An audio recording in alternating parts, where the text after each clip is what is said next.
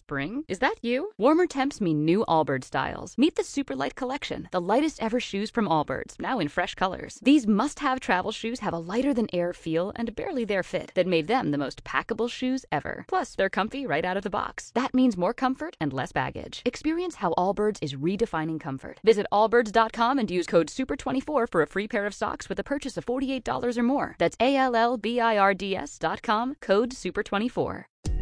Hola, soy Jorge Espino, CEO de Cadem.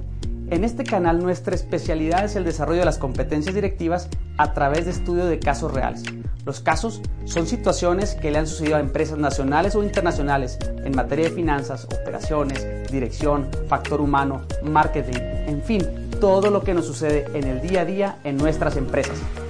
Aprender a través de historias es más sencillo que memorizar frases y conceptos. El aprendizaje por el método del caso es una forma práctica y sencilla de acercarse a la realidad empresarial. Bienvenidos a Cadem. Amigos de Cadem, me da mucho gusto saludarlos. Bienvenidos nuevamente a su canal de casos Cadem. El día de hoy vamos a analizar uno de los casos de marketing político más exitosos y es el caso de la victoria de Donald Trump en las elecciones presidenciales de Estados Unidos en el 2016. Veámoslo. We have made America safe again, and we will make America great again. Thank you very much, Pennsylvania. Go out and vote. Go out and vote. Thank you, Pennsylvania. Obviamente todos conocemos al candidato republicano, hoy presidente actual y otra vez candidato por la presidencia por la reelección, Donald Trump. Este áspero y controvertido Trump había reescrito las reglas de comunicación política con sus innovadoras campañas. Como un verdadero comercializador, Trump había utilizado el poder perdurable de los medios de comunicación para generar medios ganados por valor de miles de millones de dólares, que aumentaron enormemente su perfil en línea. Aunque su mensaje político era simple, sus esfuerzos en marketing eran sofisticados y habían demostrado el poder de la emoción sobre la razón. Efectivamente, la emoción sobre la razón. Trump realmente había logrado vender la marca que había creado al centrarse en los votantes que habían sido dejados atrás, es decir, aquellos votantes olvidados. Y fue eficaz su segmentación de mercado dirigida a la gente blanca trabajadora, es decir, aquellos gringos, aquellos americanos que realmente sentían la pertenencia y el amor a su país. Trump, asimismo, se había vendido a través de un estilo de vida ambicioso que atraía a su segmento objetivo y contactó emocionalmente con la gente y prometió un cambio positivo. Se había calificado a sí mismo como populista y que atraía a las masas, pero realmente era una paradoja, ya que su estilo de vida reflejaba el lujo a más no poder. Si no cumplía las promesas hechas, afectarían su marca. Pero Trump demostró desde un inicio de su campaña ser un experto en el marketing al ser coherente y fiel a su marca. Y dentro de este contexto, en este estudio de caso, vamos a analizar las lecciones de marketing aprendidas desde su victoria, la evolución de su marca personal y también cómo se tendría que haber reinventado una vez alcanzada la presidencia de Estados Unidos. I love this country. Thank you. Donald Trump realmente es una marca maestra, es un perfeccionamiento de la estrategia de mercadotecnia, del branding precisamente. Y él había logrado vender su marca que tenía cuidadosamente creada durante muchos años a través de sus programas de televisión, pero también a través de su desarrollo empresarial como inmobiliario, con sus hoteles, con sus campos de golf. Su éxito se atribuyó a un eslogan simple y específico que atacaba su mercado de votantes, Make America Great Again. El exitoso ascenso de Trump para culminar con la carrera presidencial de los Estados Unidos fue una estrategia de marketing perfecto, porque había desafiado todas las probabilidades. Además, había ganado seguidores a través de su enfoque improvisado, su seguridad en sí mismo y la capacidad y voluntad de estar ofendiendo a cuantas personas se le atravesaban en su camino, especialmente los medios de comunicación. Y todos recordaremos, fake news, fake news, fake news, fake news. A todo mundo ofendía, a todo mundo desmentía. La verdad era él únicamente. La marca Trump retrató a una imagen de un forastero que fue disruptivo, pero decisivo en acciones y prometió un futuro que tal vez era posible. La experiencia empresarial de Trump lo había ayudado enormemente en su campaña. Su marca de celebridad y la estrategia de marketing que adoptó le habían dado muchísimo éxito. Ya él en sí mismo era una marca de fama mundial y había adoptado técnicas de marketing eficaces en su campaña presidencial. Había amplificado su mensaje de campaña sobre el de su opositora, la candidata presidencial demócrata Hillary Clinton. Aquí voy a citar a alguien que me parece sumamente importante. Tim Culkins, profesor de marketing de la Kellogg School of Management de la Universidad de Northwestern, que opina, Trump capitalizó el poder de la marca con la gente que asocia y aspira al lujo, la riqueza y la fama. Y Clinton también es una marca poderosa, pero menos atractiva para muchas personas y no está asociada con el entretenimiento. Recordemos la historia un poco de Trump, pero Trump fue acusado anteriormente de cinco quiebras de sus negocios, tres matrimonios y evasión fiscal. Sin embargo, había aprovechado toda esta situación para asociarse con los sentimientos de los estadounidenses, quienes todos, o la gran mayoría, han pasado por estas situaciones de divorcios, de quiebras, de evasiones fiscales. Asimismo, Trump también capitalizó el tema de la desigualdad de ingresos existente entre la clase media a la gente que había prometido más trabajo y más éxito sin el debido plan, y más aún a la gente que ni siquiera cuestionó si mantendría sus promesas.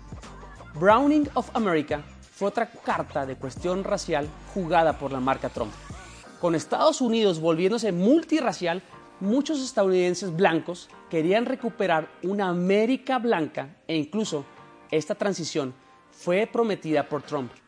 Acuérdense que dijo que iba a sacar a los latinos, a los bad boys, y iba a sacar a los musulmanes y que fuera América totalmente blanca. La selección de Trump como candidato presidencial implicó muchísimos riesgos para el partido, incluido el hecho de no ganar las elecciones, pero hábilmente dirigió un mensaje hacia los votantes insatisfechos y resonó bien con el segmento objetivo al que quería llegar. Los votantes que compartían estilos de vida similares a los de Trump y estaban preocupados por su seguridad y la disminución de oportunidades de empleo fueron receptivos al mensaje de su marca.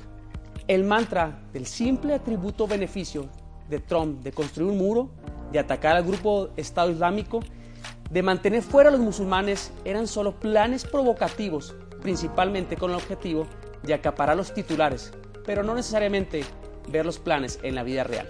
Apelando a las emociones de los votantes que había trabajado Trump, el director de la estrategia de marketing de la campaña, Richard Huntington, comentó, Está claro que ser ofensivo y políticamente incorrecto ahora no es obstáculo en la política. Es más difícil ver cómo funciona eso en el panorama de la marca. No puedo pensar ahorita en ninguna marca que esté aprovechando ese sentido de incorrección política dentro de sus estrategias. No todo el mundo ha comprendido al día de hoy plenamente la eficacia de esta segmentación del mercado. Make America Great Again de Trump fue diseñado para hacer que los hombres y mujeres blancos de esa clase trabajadora recuerden cómo eran las cosas en los mejores tiempos para ellos. Al menos pensaran que podían llegar a volver a recuperar los sueños perdidos. Trump era una marca disruptiva y desafió en todo momento el status quo. Y aunque su campaña electoral estuvo plagada de controversias y problemas, su repetitivo discurso de venta y su oferta de solución de problemas que enfrentaban los votantes había cosechado los beneficios necesarios para colocarlo como la persona más importante del globo terráqueo. Y aunque Trump gastó menos en la campaña electoral que Clinton, atrajo constantes globos oculares que le valieron miles de millones de dólares en medios libres. Gastó alrededor de 238.9 millones contra los 450 millones de la campaña de Hillary. Se gastaron 859.538 dólares por voto electoral de Trump es decir, cada votante costó 859 mil dólares. Imagínense. ¿Qué haríamos con ese dinero si nos lo repartieran directamente?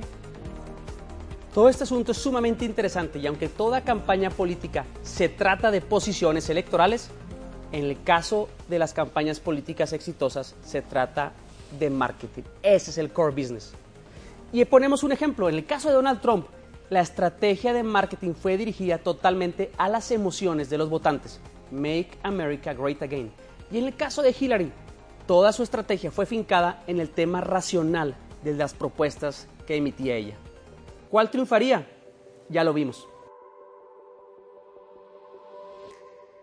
Y ahora sí, la parte de los problemas. Y aunque sabemos que los problemas no eran precisamente de Donald Trump, sino eran de Hillary Clinton, se enfrentaba a un gran problema Donald Trump si ganaba la presidencia, como lo hizo. Y era el cómo poder mantener la estrategia de mercadotecnia coherente a su estilo de liderazgo, pero ahora desde la posición de poder. ¿Sería capaz Donald Trump de poder seguir con esa estrategia durante cuatro años? ¿Tendría la oportunidad acaso de ser reelecto? Lo sabremos en pocos días. Dentro de unas semanas se estará resolviendo a través del colegio electoral, es decir, la forma en que se desarrollan las elecciones en Estados Unidos, quién será el siguiente presidente de la nación más poderosa del mundo. ¿Joe Biden? ¿O tal vez repita Donald Trump? Veamos su discurso.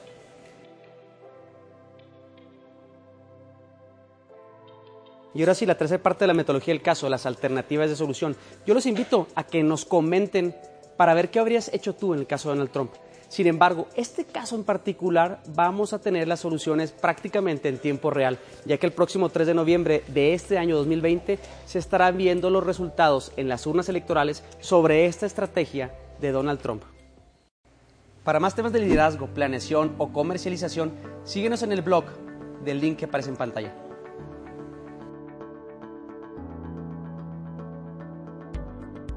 Y ahora sí, la parte de las competencias. Y quiero iniciar con la primera estrofa del discurso de Donald Trump cuando fue electo ya presidente. Ningún sueño es demasiado grande, ningún desafío es demasiado grande. Nada de lo que queremos para nuestro futuro está fuera de nuestro alcance. Estados Unidos ya no se conformará con nada menos que lo mejor. Debemos recuperar el destino de nuestro país y sueñen grande y audaz y atrevido. Tenemos que hacer eso. Vamos a soñar con cosas para nuestro país y cosas hermosas y exitosas una vez más. Y una de las competencias a poder hacer uso de ellas es la planeación sobre la ejecución.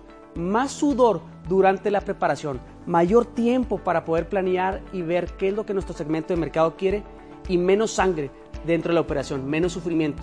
En la medida que podamos tener esto resuelto, nuestros resultados seguramente serán eficaces.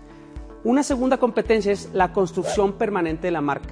Una marca no se hace de un día a otro. Recuerden que la marca es lo que reflejamos, nuestra filosofía, nuestros valores, nuestra visión y siempre debe ser congruente con lo que estamos ofreciendo de valor a nuestro cliente final. Y un tercer punto debe de ser el mensaje, es decir, aquel mensaje que fue construido durante la planeación debe de ser congruente con tu marca y debe sobre todo abrazar aquello que está anhelando tu cliente tu usuario final. Espero que hayamos aprendido bastantes lecciones y competencias el día de hoy con el caso de Donald Trump. Te invito a que nos sigas en nuestras redes sociales, a que le des suscribirte en el canal de YouTube y pícale la campanita para que te estemos recordando. Pero sobre todo te invito a ti a que negocies tu éxito. Soy Jorge Espino, CEO de Cadem.